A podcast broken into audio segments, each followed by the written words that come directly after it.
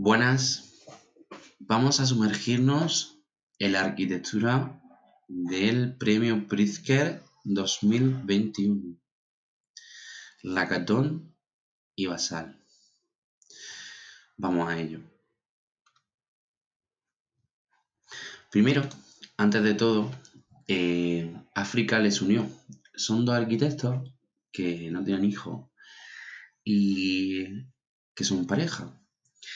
Pero Anne Lacatón y Jean-Philippe Basal, de 65 y 67 años, eh, nos dejan un aprendizaje muy importante para el siglo XXI.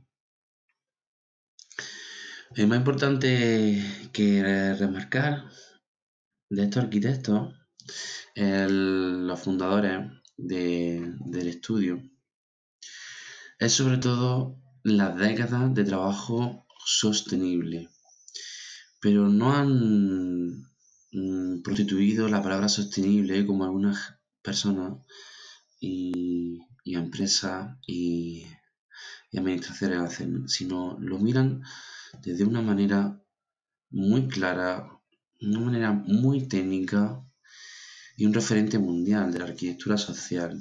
O sea, es muy importante la vida que discreta que han tenido estos dos personajes, los dos arquitectos, porque lo que nos deja entender es que el principio de, de la arquitectura al final es intentar con un lenguaje moderno expresar grandes espacios, espacios que mejoran la vida de las personas, espacios de adentro hacia afuera. El principio, em, estos dos arquitectos fueron a, África.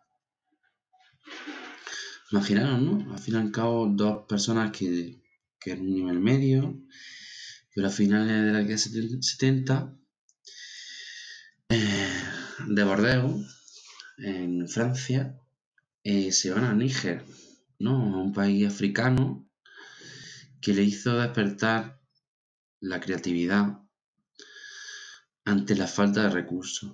Esto es realmente importante porque toda su obra em, vemos una gran, gran, gran economía de medios. Ahora eh, os describiré algunas de sus obras y de esta mm, forma de pensar muy importante. Su primer proyecto fue una choza de paja, ramas de mm, de locales y con mano de obra no cualificada. ¿no? Inicio de su carrera tenía un respeto grandísimo por la naturaleza y iban a ser una marca, ¿no? Al fin y al cabo, más adelante, puedo remarcar en el Cap Ferret cómo diseñan una estética, eh, podemos decir, casi industrial, con una economía de medio mínima, y mediante los árboles que hay en una parcela, estos árboles no se dañan, no se cortan, la arquitectura lo que hace es sobrevolar y los árboles atraviesan ¿no? esa casa ¿no? que es Cap Ferret. Muy bonito. ¿no? Entonces ahí vemos como es muy, muy, muy importante las convicciones de, estos dos, de estos dos mm, arquitectos que de hecho le han hecho ganar el premio Pritzker. Yo literalmente creo que han ganado el premio Pritzker por, sus convicciones y por el mensaje que nos quiere dar los premios a todos los arquitectos, a la economía de medios, al mirar por la naturaleza, respeto totalmente por lo preexistente. La Catón y Basal han rediseñado muchos edificios y y son unas personas muy, muy, muy... Muy... ¿Cómo explicarte?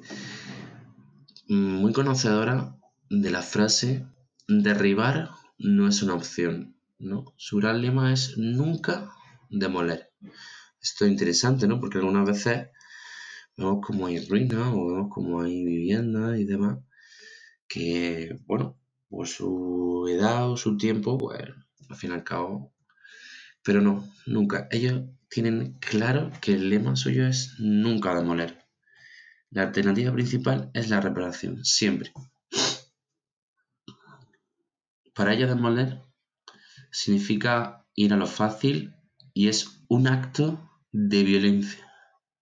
Un gran desperdicio de lo material, de energía y de historia. ¿no? Qué gran mensaje.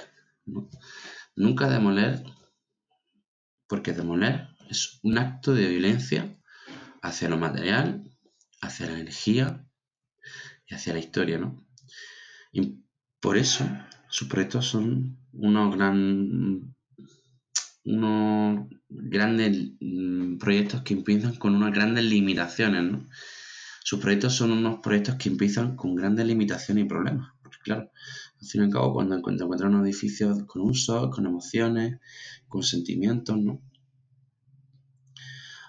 Tenemos que, que, entender que, que, es complicado, ¿no? Al fin y al cabo, no, es complicado, más bien que complicado, es tedioso, ¿no? Al fin y al cabo, la transformación de la arquitectura preexistente, pues al fin y al cabo, cuando es, una arquitectura que no tiene mirada, que no tiene pensamiento y que no tiene ningún objeto, pues nos da un entender que ellos, aún así, ven materialidad y obra ahí.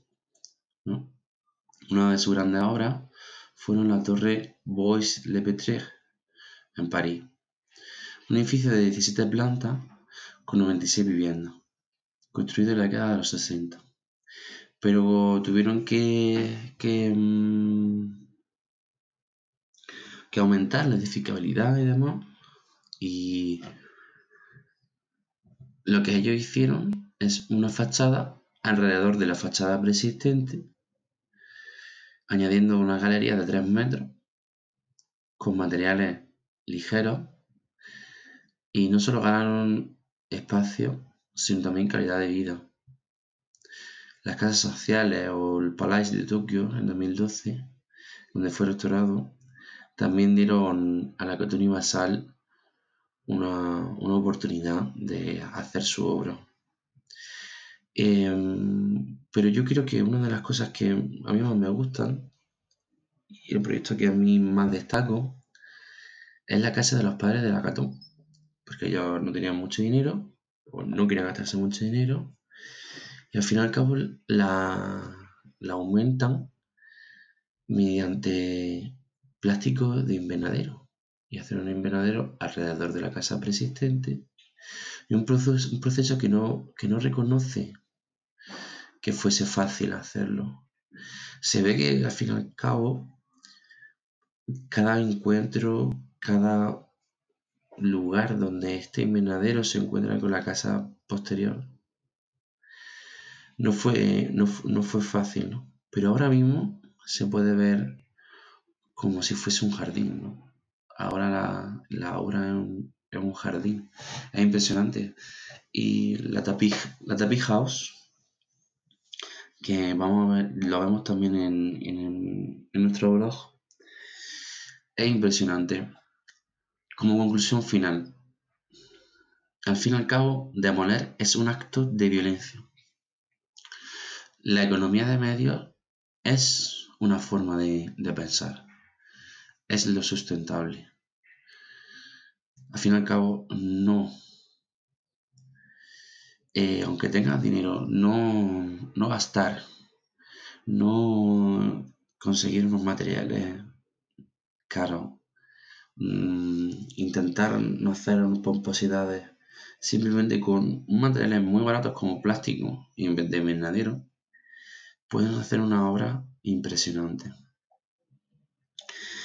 Al fin y al cabo, el premio Prisque de, este año da un mensaje muy claro y que es la vía para pensar en la sustentabilidad de la arquitectura.